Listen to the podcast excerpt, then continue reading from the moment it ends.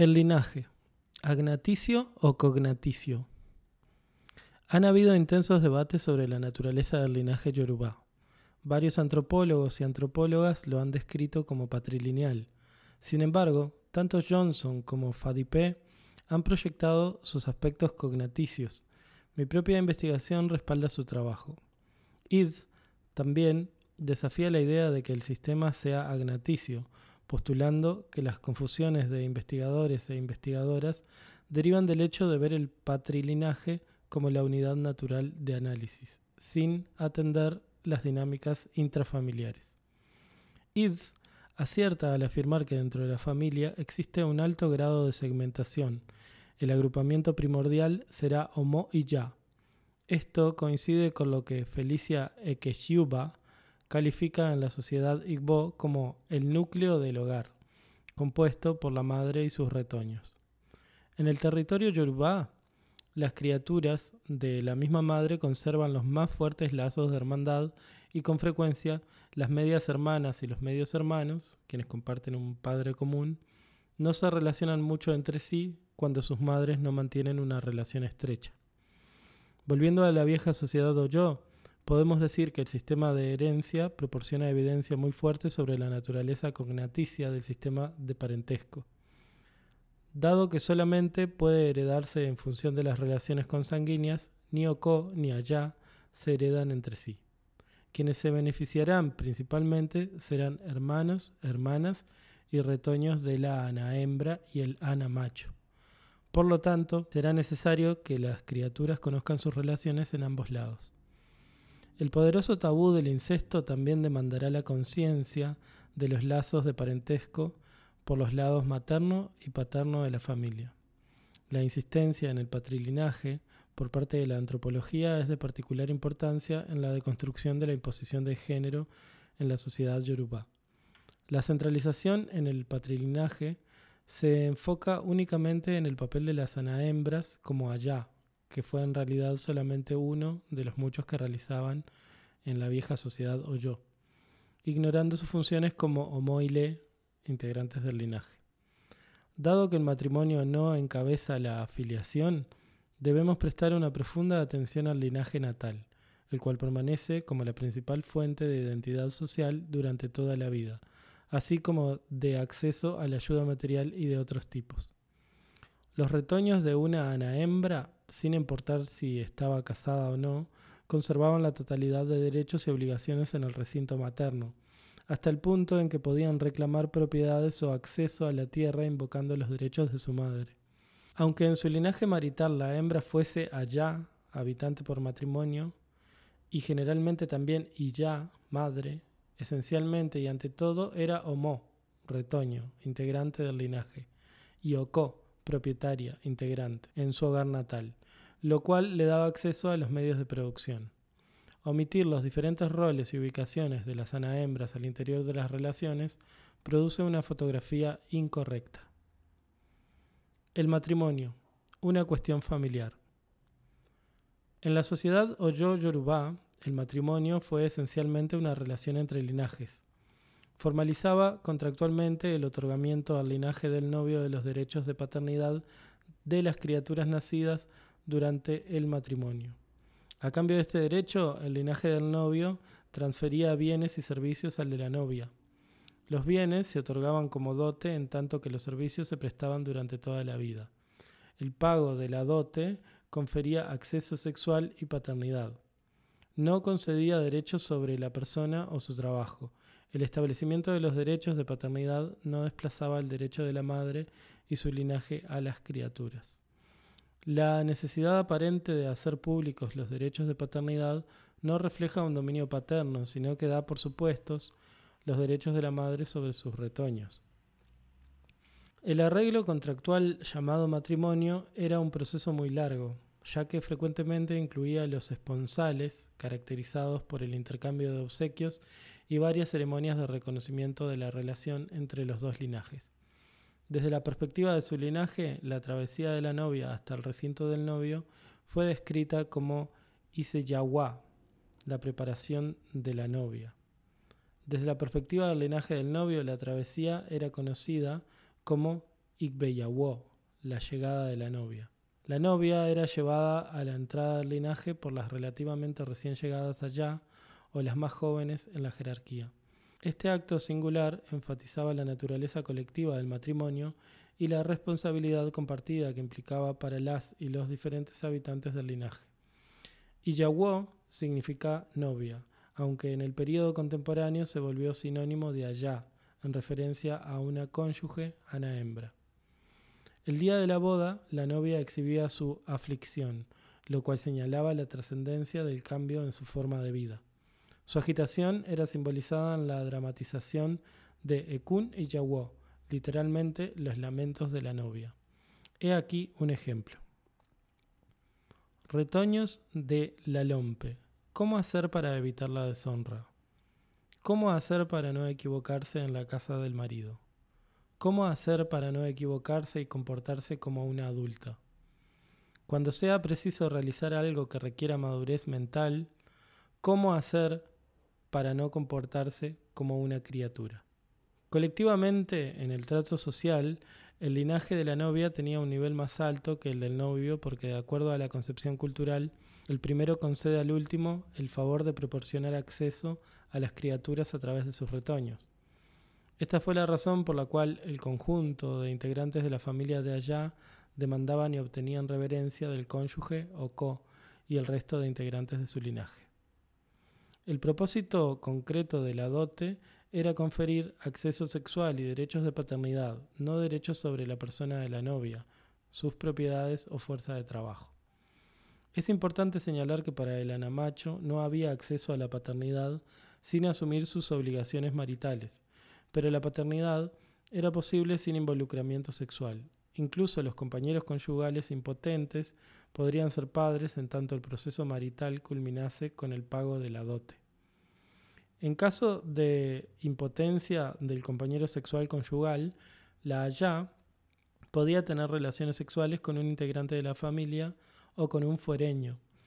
Las criaturas se consideraban de su compañero ya que la paternidad no dependía de haber sido el padre biológico. Entonces, para el Okunrin, el matrimonio revestía una importancia apabullante, pues sin él no podían establecerse sus derechos de paternidad. Su preponderancia puede apreciarse en los siguientes versos de la recopilación Ifá, donde el tema de la falta de una esposa es primordial. Cita. La adivinación Ifá fue llevada a cabo por Eji Odi, quien iba al mercado de Ekbomekwon, llorando porque no tenía esposa. Se le dijo a Eji Odi que realizara sacrificio. Fin de cita. Otro verso dice, cita, la adivinación Ifá fue llevada a cabo por Urunmila, cuando practicaban la adivinación sin tener esposa. ¿Había una posibilidad de tener una? Era por eso que practicaba la adivinación. Fin de cita. Además de Idaná, la dote, el servicio a la novia también era una característica de los matrimonios yo. Indicaba los bienes y servicios que el novio proporcionaría a su parentela legal durante toda la vida, principalmente a las parientes y los parientes de la novia. Hace casi 55 años, Fadipé describió de esta forma el alcance de las obligaciones del servicio a la novia. Cita.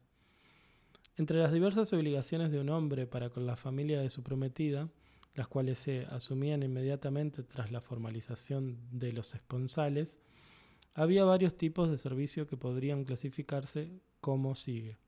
1. Los que se repartían anualmente. 2. Aquellos de cuya naturaleza y alcance se tenía conocimiento pero no podía predecirse fácilmente su periodicidad.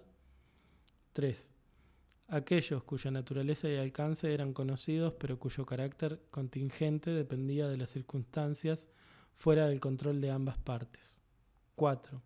Aquellos cuya naturaleza y alcance no podían pronosticarse, pero que formaban parte de las consecuencias de las acciones de la parentela de cualquiera de los prometidos o de otros integrantes de sus familias. 5. Obligaciones a veces inalterables a criterio de la pareja masculina o sus parientes. Fin de cita.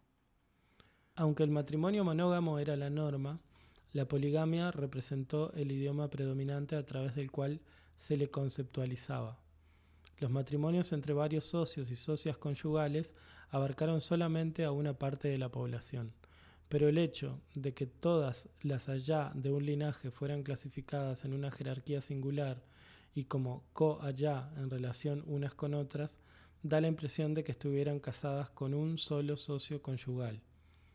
Por lo dicho anteriormente, la naturaleza colectiva del matrimonio quedaba subrayada por el interés auténtico, puesto que en el matrimonio entre homo y le, que fuera menor al compañero conyugal de cualquier allá particular. El interés de quienes integraban la familia consistía en hacer una buena combinación, porque casarse con la familia equivocada atraería malestares hereditarios, lo cual afectaría sus propias oportunidades matrimoniales o las de sus retoños. Era importante una buena combinación debido al sistema de levirato, la transferencia de los derechos de la viuda a cualquier integrante de la familia luego de la muerte de su compañero conyugal, transferencia que ocurría únicamente con el consentimiento de la viuda. La anaembra o moile tenía un interés similar, ya que también podía heredar los derechos de la viuda, cuyos aspectos sexuales podía transferir a sus propios retoños anamachos si la viuda aceptaba dicho acuerdo. Más allá de lo simbólico, comenzamos a entender la extensión de lo colectivo, lo individual y el interés tan auténtico mantenido por quienes integraban el linaje en la allá y le. El interés en la poligamia estaba directamente relacionado con la necesidad e importancia del nacimiento y la salud de las criaturas. La procreación era la razón principal del matrimonio. Si en la vieja sociedad oyó el matrimonio satisfacía otras necesidades, fueron secundarias. Las criaturas se consideraban ire, bendiciones divinas, lo bueno. Eran la razón definitiva de toda la existencia humana. Por lo tanto, la estabilidad matrimonial descansaba en su nacimiento y sobrevivencia. Para la novia, el derecho a volverse madre reemplazaba las demás consideraciones del matrimonio. Si en los primeros años el matrimonio no era fructífero, la hembra comenzaba a preocuparse y se marchaba. Tan importante como el nacimiento, la sobrevivencia de la criatura se volvía primordial y subsumía cualquier otro interés percibido en conflicto con ella. Así que la nueva madre practicaba la abstinencia postparto, absteniéndose de la relación sexual desde el embarazo temprano hasta el destete de la criatura a los dos o tres años pues se creía que durante esta etapa la actividad sexual amenazaba su sobrevivencia. El nuevo padre podía mantener relaciones sexuales y tenía otras compañeras conyugales. No hay ninguna duda sobre el cumplimiento de la abstinencia postparto. Hay suficientes estudios empíricos, incluso para el periodo más reciente donde la práctica ya no es tan común, que demuestran que todo el mundo la considera imprescindible para la sobrevivencia de la criatura. Más allá de esta preocupación, había razones estructurales para la abstinencia. En este campo densamente poblado, la estructura del recinto y su distribución espacial implicaban que en efecto no había privacidad, especial y primordialmente porque en realidad los intereses personales no podían separarse de los colectivos. Para ejemplificar las posibles disyuntivas de vivir en relaciones tan próximas, supongamos que un socio conyugal encontrase difícil abstenerse sexualmente con la nueva madre. Para romper el tabú necesitaría por lo menos de su cooperación. La idea de que el socio conyugal podría imponerse enérgicamente y por sí mismo a su allá es a lo mucho poco convincente. Debemos recordar que la pareja no compartía habitación. El cuarto de la allá era compartido usualmente con sus retoños y otras personas bajo su cuidado. Además, las habitaciones eran muy pequeñas. Muchas y muchos integrantes del recinto dormían en la terraza. Así pues, había relativamente poca privacidad y la privacidad habría de ser una condición necesaria para la ruptura del tabú o el abuso conyugal. Entonces, la idea preponderante de cierta bibliografía feminista de que el matrimonio estaría fundado universalmente en los intereses masculinos predominantes no puede confirmarse en este contexto cultural. En vez de ello, los matrimonios yoruba se establecían para asegurar la supervivencia de las criaturas y la cultura concibió que una actividad sexual prematura de la nueva madre sería peligrosa para ellas. La actitud general de la Sobinrin hacia la poligamia osciló de considerarla desde atractiva hasta tolerable, tolerancia basada en la apreciación de sus beneficios. Entre los intereses de las anaembras Le estaba contar con una gran comitiva de allá y le para llamarlas cuando requiriesen su ayuda. En este aspecto particular, la poligamia era un privilegio neutro al género determinado por la reciprocidad establecida entre cada allá individual y cada oco individual. También sería de interés para una allá adulta estar en un matrimonio polígamo, pues la responsabilidad de la cocina recaía en la allá más joven. Por eso era usual que una allá iniciara el proceso de la poligamia para su compañero conyugal no lo vería como algo contrario a su interés general. Algunos de estos puntos de vista son evidentes en la respuesta que obtuve de una madre anciana, Alaridi Oke Mapo, a quien entrevisté en Ibadán. Cuando le mencioné la idea de que algunas personas consideran nociva la poligamia para los intereses de la allá, esto fue lo que me dijo. Aquí va de nuevo la gente docta, refiriéndose a mis títulos occidentales. El otro día estuvieron defendiendo los méritos de conjuntar finanzas con las de uno co. ¿Acaso nacieron juntos? Es decir, ¿las relaciones conyugales son consanguíneas? Siempre que una o Binrin sienta satisfechas sus expectativas sobre la maternidad y el marido cumpla sus obligaciones, ¿qué más puede esperarse? Oco no es una sal que le tengas que poner diariamente a tu comida. ¿Qué significa este deseo de verse a sí misma en un abrazo asfixiante? Fin de cita. Su respuesta subraya varios puntos importantes. 1. Las criaturas son el propósito supremo del matrimonio y serán la primera obligación conjunta de la pareja. 2. La norma de separación de finanzas de una pareja muestra que no hay noción de hacienda conyugal. 3 la preponderancia de los lazos consanguíneos sobre los conyugales. 4. Un concepto de la monogamia como no intrínsecamente deseable o positiva. 5. La brecha generacional en la sociedad deriva fundamentalmente de la introducción del cristianismo y otras ideas e instituciones occidentales. Allá y algunos aspectos de la estructura social. Ningún debate sobre los roles sociales estaría completo sin analizar alguno de los vínculos entre los papeles familiares y la estructura social desde el punto de vista de allá.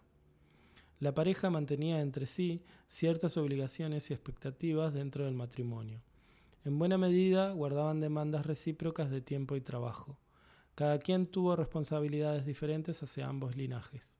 Predominaba la endogamia barrial, lo cual significaba que una vez allá se trasladaba al linaje de su socio, era usual ver diariamente a quienes integraban su propia familia. Sobre la base de la jerarquía de señoridad al interior del linaje, el socio conyugal tenía un rango más alto que su allá, pero la autoridad, como la de cualquier persona mayor, era limitada. No controlaba su fuerza de trabajo ni sus propiedades. Las personas mayores tenían obligaciones propias que cumplir al interior de los linajes maritales, las responsabilidades de Allá y Le, integrante por matrimonio, incluían aportaciones monetarias y laborales. En tanto, Homo y Le, cada quien cumplía ciertas obligaciones con sus linajes de origen. Por ejemplo, se les podía requerir aportaciones para la boda de sus hermanos o hermanas. Además del linaje, muchas personas pertenecían a EGB, Asociación Barrial lo cual era una forma de demostración de la posición social. La más fabulosa forma de acumulación para muchos o binrin consistía en adquirir un extenso aso, vestuario, para su propio disfrute y posteriormente para el de sus retoños anaembras. Había estilos particulares de costosos tejidos que una distinguida ya debería tener en su itelé apotí, baúl. A lo largo de su vida muchas madres atesoraban ropa para sus retoños hembras o pagos de dote para sus retoños anamachos. Con estos antecedentes podemos comenzar a apreciar el delicado balance entre la multiplicidad de intereses de cualquier persona. Allá tenían sus propiedades y su compañero conyugal las propias. La ausencia de una idea de hacienda conyugal y el hecho de que los sistemas hereditarios las parejas no podían heredarse propiedades entre sí enfatizó la necesidad de allá de mantener un trabajo remunerado. El sistema de herencia se arraigaba en la idea de que únicamente heredarían entre sí quienes mantuvieran relaciones consanguíneas. Los principales beneficiarios y beneficiarias fueron los retoños, las hermanas y los hermanos de quien fallecía. En la casa, la división general del trabajo se basaba en la edad relativa, con las criaturas y la gente más joven absorbiendo la responsabilidad de la limpieza después de la comida. Al interior del linaje cocinaba la allá, no la sobrinrin en general. Más aún, el sistema de senioridad en el linaje significaba que una integrante ana hembra que no fuese allá no tenía que cocinar.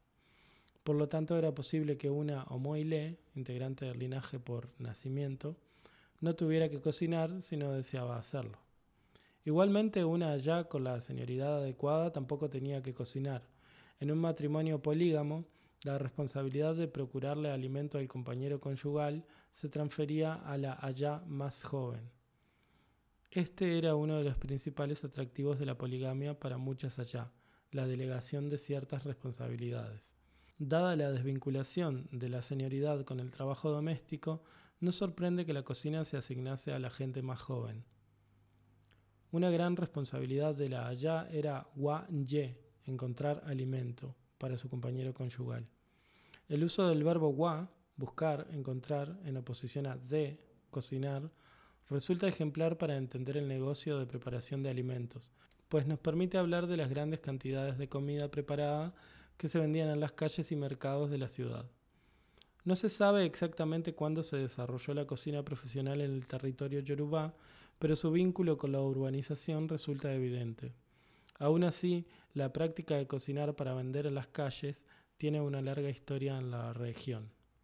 Hugh Clapperton y Richard Landers, quienes visitaron Uyo en 1830, aludieron a la variedad de platillos que podían comprarse en los mercados. Ya que las allá estaban muy ocupadas e involucradas en la búsqueda de su propio sustento, gran parte de la comida consumida diariamente no la preparaba la familia, se compraba. La idea de que la allá tenía que cocinar para su compañero conyugal amerita cierta reserva, como observa Sudarkasa. Cita.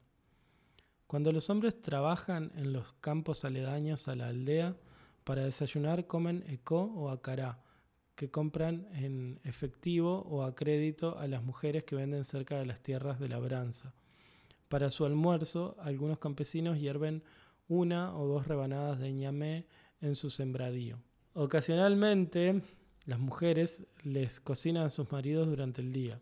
Sin embargo, debido a que ellas estarán trabajando en otro lugar, usualmente los maridos no esperan que sus esposas les preparen ninguna comida, a menos que sea ya entrada la tarde, cuando regresan de sus campos. En general, hubo platillos y comidas que tenían una mayor demanda. Por ejemplo, oka, un platillo hecho a base de harina de ñame, y eco, hecho con harina de maíz. Se vincularon más con el verbo da, rebanar en grandes cantidades, que con se, cocinar. Usualmente se compraba el desayuno, no se preparaba en casa, igual que la gente joven y adulta, yo da ecomu, conseguían eco. Desde el principio, ciertos platillos de tardada preparación parecen haber pasado de la elaboración casera al dominio comercial durante la organización social de las ciudades. Vienen inmediatamente a la mente Ekotutu Ekbo, Olele, Ekuru y Acará. Sin embargo, ningún platillo estuvo ausente del menú de Iya Olonje, vendedoras y vendedores profesionales de comida. No es inusual el ejemplo de Aduque, quien en la recopilación de Ifá se dedicaba a vender comida. Cita. La adivinación Ifá fue cumplida por Aduque, retoño de la gente bondadosa de tiempos antiguos, quien cocinaba maíz con frijol para tener una vida mejor. Se levantaba muy temprano en la mañana, llorando porque carecía de todas las cosas buenas. Se exhortó a Aduque a realizar sacrificio y así lo hizo. Después de realizar el sacrificio se volvió una persona importante, tuvo dinero y al final consiguió todas las cosas buenas que deseaba. Cuando cocinaba maíz con frijol, todas las cosas buenas de la vida llenarán nuestro hogar. Fin de cita. Todas y cada una de las personas adultas daban por sentada la necesidad de autoproveerse, satisfacer las necesidades de su familia y cumplir con otras obligaciones sociales. Por lo tanto, se reconoció, promovió y protegió la necesidad de allá de procurarse su propio sustento. Sin duda, fue uno de los factores que no únicamente dio forma a la división familiar del trabajo, sino también a la economía. La profesionalización de la comida no únicamente procuró ocupación para algunas, sino que también liberó a muchas madres de cocinar y por eso podían acudir a los mercados locales o dedicarse a la agricultura y al comercio a larga distancia. Allá no tenía que cocinar diariamente en casa, un hecho que habla del tema de la distribución del tiempo. Usualmente una allá cocinaba más que una comida a la vez. El pilar de la cocina era B, un estofado consistente en carne y verduras, pimienta, aceite y especias. La preferencia yoruba por los estofados sobre otras formas de cocina posiblemente se desarrolló porque mantienen su sabor e incluso tiende a mejorar pasados algunos días de su preparación. Obe es un platillo multiuso consumido con varios carbohidratos básicos como illán, amalá, echa, lafín y eco. Se cocina obe para tres o cuatro días, por lo que el asunto de, de su preparación diaria implica recalentarlo y comprar los carbohidratos. Lo anterior sugiere que la cocina no fue y no es central en la definición de la vida familiar. Los mercados nocturnos fueron, y son aún, una característica de la estructura social o yo. Fueron primera y principalmente mercados de comida. El establecimiento de mercados nocturnos pudo haber dado respuesta a la necesidad de procurar cena para la familia, dado que muchas allá se ausentaban de casa todo el día y algunas veces durante semanas cuando se dedicaban al comercio a larga distancia. En su estudio diacrónico de los mercados yoruba, el geógrafo económico Huder concluye acertadamente que, cita, los mercados nocturnos en los cuales las mujeres asocian sus comunidades locales con las principales fuentes de alimentos de la ciudad, solo pueden comprenderse en el contexto de los hábitos locales de alimentación yoruba. El grueso de la clase obrera consume comida que no fue preparada en su propia casa, sin embargo, la explicación de este fenómeno de cocinar y comer fuera de casa también está ligada al hecho de que las mujeres colocan el comercio como el principal de sus intereses. Fin de cita. Debates enmarcados en el género. Dote, poligamia, acceso y control sexual. Las intérpretes y los intérpretes occidentales de muchas sociedades africanas han descrito la dote desde un punto de vista negativo. En algunas cuantas cuartillas se ha distorsionado su significado, reduciéndolo a un intercambio transaccional semejante a comprar una esposa. En su estudio del parentesco, el antropólogo Claude Lévi-Strauss describe la dote como el intercambio de novias y bienes. Mucha de la investigación posterior se ha construido simplemente sobre las afirmaciones de Lévi-Strauss. Una pieza clásica de investigación feminista al respecto es la argumentación de Gail Rabin sobre los conceptos de Levi-Strauss. Aún se usa el ensayo de Robin, que ve a las mujeres como víctimas y no como beneficiarias del matrimonio, como la evidencia única e indiscutible en la búsqueda feminista, es decir, en la creación del patriarcado en las sociedades africanas. Por ejemplo, en un libro sobre el pueblo Shona de Zimbabue, Elizabeth Schmidt toma conjuntamente a Levi Strauss y Rubin para respaldar su hipótesis de que en la sociedad Jona precolonial, mientras que los hombres tienen ciertos derechos sobre sus parientes femeninas, incluyendo el derecho de disponer de ellas para casarlas, las mujeres no tienen derechos recíprocos sobre sus parientes masculinos, ni siquiera tienen totales derechos sobre ellas mismas. Aunque la tierra yoruba no es la sociedad Jona, el hecho de que Schmidt no proporciona evidencia independiente, más que la de Levi Strauss, de la dote como disponibilidad de la parentela femenina, me lleva a pensar que comete el error común de homogeneizar a todas las sociedades africanas, si no es que a la totalidad de las así llamadas sociedades tribales. Con frecuencia, esto conduce al error de no mirar en cada sociedad el significado de sus instituciones. Además, la sociedad Yona, lo mismo que la Yoruba, constituía a sus integrantes femeninas al igual que a sus contrapartes masculinos, como titulares de los derechos en sus linajes natales. Entonces, el libro de Schmidt es un ejemplo de una larga tendencia de incorrectas lecturas occidentales de las culturas africanas, provocadas por la incapacidad de entender dichas culturas como son, en sus propios términos. Por ejemplo, hay una importancia exagerada en la dote como transferencia de bienes del linaje del novio al de la novia. Se ha brindado poca o ninguna atención a los servicios de la novia, una obligación tradicional del novio hacia el linaje de su novia que dura toda la vida. La naturaleza recíproca del contrato matrimonial se ha perdido en este debate. Igualmente, el enfoque singular y desde la óptica del género en la patrilinealidad ha resultado en la enmendadura del hecho de que las hijas, al igual que los hijos, tenían un interés duradero y participativo en su linaje de nacimiento, si hubiesen casado o no. Al igual que la dote, la práctica de la abstinencia postparto se ha descrito por varias investigadoras como control sexual de las hembras y como un ejemplo de las limitaciones impuestas a las integrantes a hembras en las sociedades africanas. El debate debería situarse en un contexto comparativo, esto es, también habría que poner atención en sociedades donde dicha práctica no existe. Las sociedades occidentales son un buen ejemplo. La práctica yorubá de la abstinencia postparto contrasta fuertemente con las prácticas de los matrimonios europeos del mismo periodo histórico, en los cuales los maridos tienen acceso sexual ilimitado a sus esposas. Esto significa que ellas no tienen control sobre sus cuerpos, ya que los derechos conyugales masculinos incluyen acceso sexual ilimitado independientemente del bienestar de las criaturas, su edad o la salud de la madre. En su libro A History of Women Bodies, el historiador social Edward Shorter registra el dolor, la angustia y el riesgo que el privilegio sexual masculino y la falta de consideración causa en las mujeres europeas. Cita. Póngase en los zapatos de la típica ama de casa que vive en la ciudad o la aldea. Ni ella ni nadie más tiene idea cuándo es su periodo seguro y para ella cualquier acto sexual podrá significar embarazo. Está obligada a acostarse con su marido cuando él quiera. Con un poco de suerte se embarazará unas siete u ocho veces, logrando un promedio de seis criaturas vivas.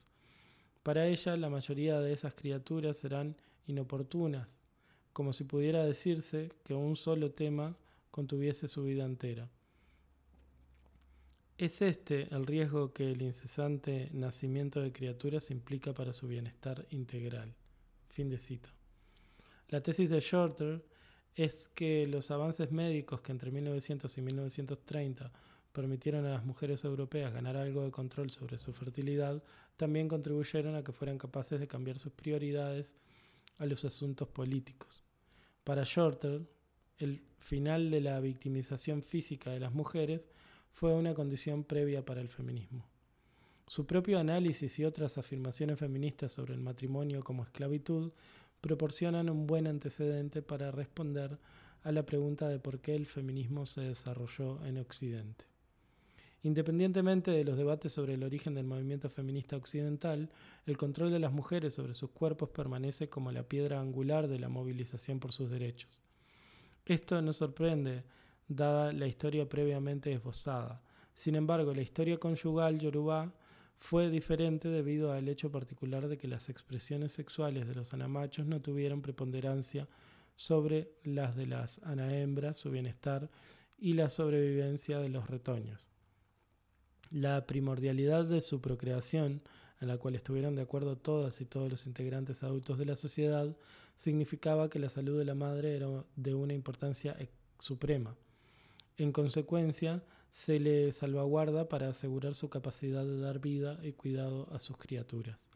La abstinencia posparto, que derivaba en el espaciamiento de los retoños, también limitó el número de bebés que podían tener que podía tener cualquier mujer, lo cual amparaba la salud de las anahembras. Entonces y ahora, tener un gran número de bebés es nocivo para la salud de las mujeres. La gente yorubá también situó la responsabilidad de la contracepción en donde pertenece, en la pareja y en la familia, no únicamente en la allá como individuo. Sin lugar a dudas, la poligamia y la abstinencia postparto se han interpretado como síntomas de dominio masculino y articuladas en perjuicio de los intereses de las mujeres. La poligamia se interpreta frecuentemente como una señal de privilegio masculino y subordinación femenina. No obstante, este punto de vista no solamente es simplista, sino incorrecto, particularmente cuando la situación contemporánea se vuelve a leer desde la historia. Por una parte, en la tierra yorubá, las Ovinrin no tenían intereses colectivos como grupo debido a que no constituían una categoría social. Una ana hembra estaba interesada en su linaje natal debido en parte a que sería la fuente de una larga comitiva de allá y le, a la cual podía solicitar ayuda. El fenómeno se complementaba con el interés de allá en tener a todo su oco, manteniendo un interés personal y de responsabilidad material en sus criaturas. Los comentaristas y las comentaristas aseguran frecuentemente que la poligamia era perjudicial porque violaba el derecho de exclusividad sexual de una allá respecto de su socio conyugal. Pero no se puede asumir que cada allá necesariamente valorase el tener derechos sexuales exclusivos con su pareja conyugal. Inclusive, al nivel individual, si se examinaran las repercusiones de la variedad de intereses de las ana hembras, sería posible visualizar que la poligamia no era intrínsecamente incompatible con los intereses de allá. En la sociedad yo, la poligamia se entiende mejor como un privilegio neutro al género, dependiente de la situación y de los intereses particulares que eran acentuados en situaciones concretas. Por lo tanto, imponer una perspectiva de género equivaldrá a una tergiversación. Como todas las formas matrimoniales, la poligamia no es intrínsecamente buena o mala como institución social. Hay matrimonios buenos y malos, monógamos y polígamos. La historia del matrimonio monógamo en Occidente y las expresiones feministas de cuán opresiva ha sido esta institución para las mujeres y sus criaturas no demuestra que la monogamia sea un sistema que por naturaleza promueva los intereses de la esposa. En relación con el interés de las mujeres, apenas si resulta cierto su valor como una alternativa frente a la poligamia. En un artículo sobre el espinoso tema de la poligamia en la iglesia cristiana, Bernard Adeney ha argumentado que la poligamia no debería tener lugar en la iglesia, si bien hace un comentario razonable que es pertinente para mi debate. Él propone que para afiliarse a la Iglesia, cita, no únicamente debería considerarse la condición marital de una persona, sino también que tan adecuadamente se cumple con las responsabilidades. Si un hombre tiene solo una esposa, pero la abandona, tiene aventuras o es abusivo y no da muestras fructíferas de arrepentimiento, debería ser excluido de la comunidad. Del otro lado, un viejo que ha vivido durante muchos años con dos esposas y hasta el momento las ha tratado bien, quizás debiera ser bienvenido a la iglesia. Fin de cita. La palabra clave es responsabilidad. Sería útil analizar más estrechamente la idea de intereses de las mujeres, desde la cual los antipoligamistas quieren exponer sus puntos de vista. Suponiendo que realmente exista una categoría mujeres, ¿qué intereses les atribuiríamos? Si es del interés de la esposa abstenerse sexualmente por un tiempo después del nacimiento de su bebé, entonces la monogamia no necesariamente es una influencia positiva. Las evidencias de las sociedades occidentales son obvias al respecto. Es más, en cualquier situación dada ciertos intereses encontrarán un conflicto con otros. Elegir unos significará malograr los otros. Lo importante será la libertad para decidir cuál de ellos es el más importante. Por eso, cuando después de cinco años de matrimonio una joven mujer o yo cuestiona a su socio conyugal sobre somi dime hi, casarse con otra y yawo, no significa que fuera ingenua sobre los posibles problemas que podría traer. Posiblemente había hecho una amplia valoración de sus propios intereses, decidiendo cuáles valía la pena perseguir. Tradicionalmente era frecuente que allá iniciara el proceso de poligamia para su compañero conyugal. Cuando no lo hacía, debía buscarse su consentimiento. El punto es que allá tenía agencia. El tema de la poligamia aún requiere análisis más profundos, dadas las confusiones acerca de los beneficios para el grupo social etiquetado como hombres. Quizá el asunto más interesante relativo a la existencia de la poligamia en el viejo yo no se refiere tanto a la opresión de las mujeres como a la posición social de los hombres. podríamos preguntar, si algún ocurrín tenía varias socias conyugales, ello no implicaba, descartando el desequilibrio demográfico, la existencia de varios ocurrín que no tenían acceso legítimo a una sola ana hembra? Por eso la poligamia puede interpretarse como una institución de privación, disciplina masculina, más que como de privilegio o autorización sexual para los anamachos. Por ejemplo, Aviola Irele recomendaba altamente lo que llamó la disciplina de la monogamia, en oposición a la monogamia africana tradicional. La razón del entusiasmo de Irele por la monogamia resulta confusa, considerando la explotación física y sexual a la que continúan sujetas muchas mujeres occidentales en sus monógamos barrios residenciales. La disciplina masculina no es intrínseca a la monogamia. ¿En dónde reside la disciplina? ¿Disciplina para quiénes y con qué efectos? Esta línea de razonamiento invita a poner en duda la idea de que los anamachos constituían un grupo social. Después de todo, básicamente la poligamia daba mayor acceso legítimo a unos en detrimento de otros. La idea de que una uniformidad de intereses de los anamachos en oposición a un supuesto interés colectivo de las anahembras necesita cuestionarse. En el viejo yo, usualmente eran los jóvenes anamachos quienes encontraban a sí mismos en la situación de no tener acceso sexual legítimo. Como se apuntó anteriormente, el matrimonio incluía el pago de la dote al linaje de la novia por parte del linaje del novio.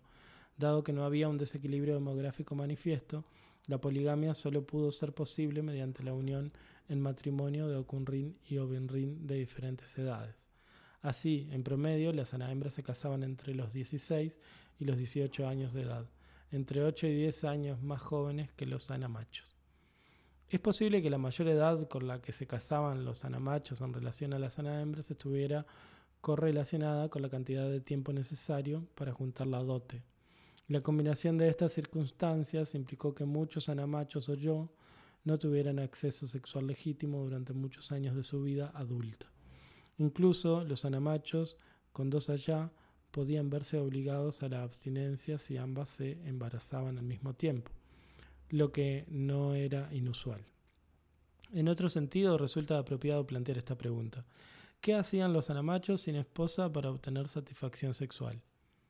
La pregunta se plantea deliberadamente en el contexto de las ideas sociobiológicas del desenfrenado impulso sexual masculino provocado por el sobreflujo de testosterona.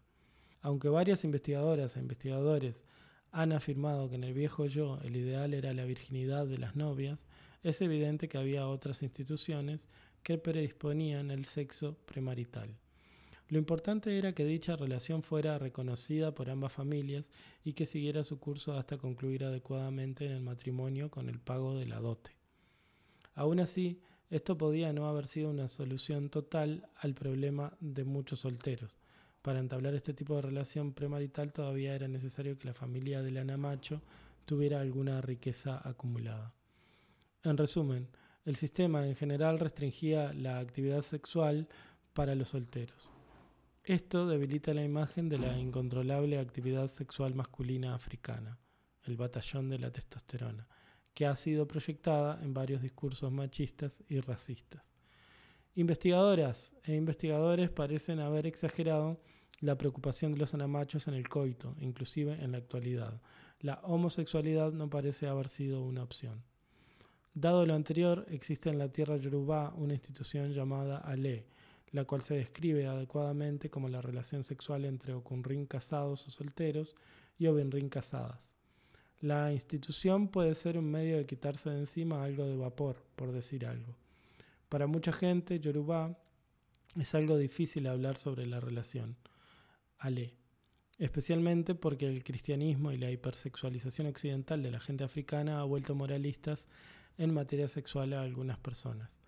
La describo como una institución porque sigue vigente en la sociedad. Se habla de ella y tiene sus propias reglas de juego. Durante mi investigación, muchas personas estuvieron dispuestas a hablar de ella exclusivamente como algo que hace la demás gente. Basándome en dicha investigación, podría decir que se tolera e incluso que se acepta que personas casadas entablen amistades sexuales. Es frecuente que la relación Ale esté llena de emocionalidad y sexualidad a diferencia de la relación matrimonial. la cual tiene en la procreación su enfoque primordial, tanto para Okunrin como para Ovinrin. La institución Ale plantea preguntas sobre cómo entiende la sexualidad la gente yoruba, un tema que no puede tratarse aquí. Será suficiente decir que en el pasado y en muchos barrios contemporáneos los asuntos de la sexualidad realmente no eran temas morales, pero con la llegada del cristianismo y el islam las cosas cambiaron. La prevalencia de las relaciones ale no puede determinarse con precisión histórica, pero podría datarse por lo menos desde 1850. Su existencia está documentada en estudios más recientes de un amplio número de situaciones en las que la aspirante al divorcio ya estaba embarazada de alguno de sus compañeros. Este último debía pagar la reparación del daño a los socios conyugales y asegurar la paternidad de la criatura por nacer. Podría argumentarse que la existencia de dicha práctica en la historia reciente no significa que sea una institución antigua. Esta línea de debate es verosímil, pero en las tradiciones orales, particularmente las relacionadas con orishá, dioses y diosas, no es inusual escuchar cómo un orishá macho se lleva gba la ya de otro. La inocencia de allá, sugerida por el verbo gba, es bastante interesante, pero mi punto es que aquí se usa el idioma de la misma forma en que la acción se atribuye a humanas y humanos. Los dioses y las diosas yoruba se comportan humanamente. Algunas y algunos de ellos son seres humanos divinizados. Desde la imposición del cristianismo y los valores victorianos, la tendencia ha sido la restricción de la libertad sexual de la Sovinrin. Entonces, es más lógico proponer que la institución Ale tenga profundas raíces indígenas. No pudo haberse originado con el moralismo cristiano sobre el sexo o las restricciones victorianas para las mujeres.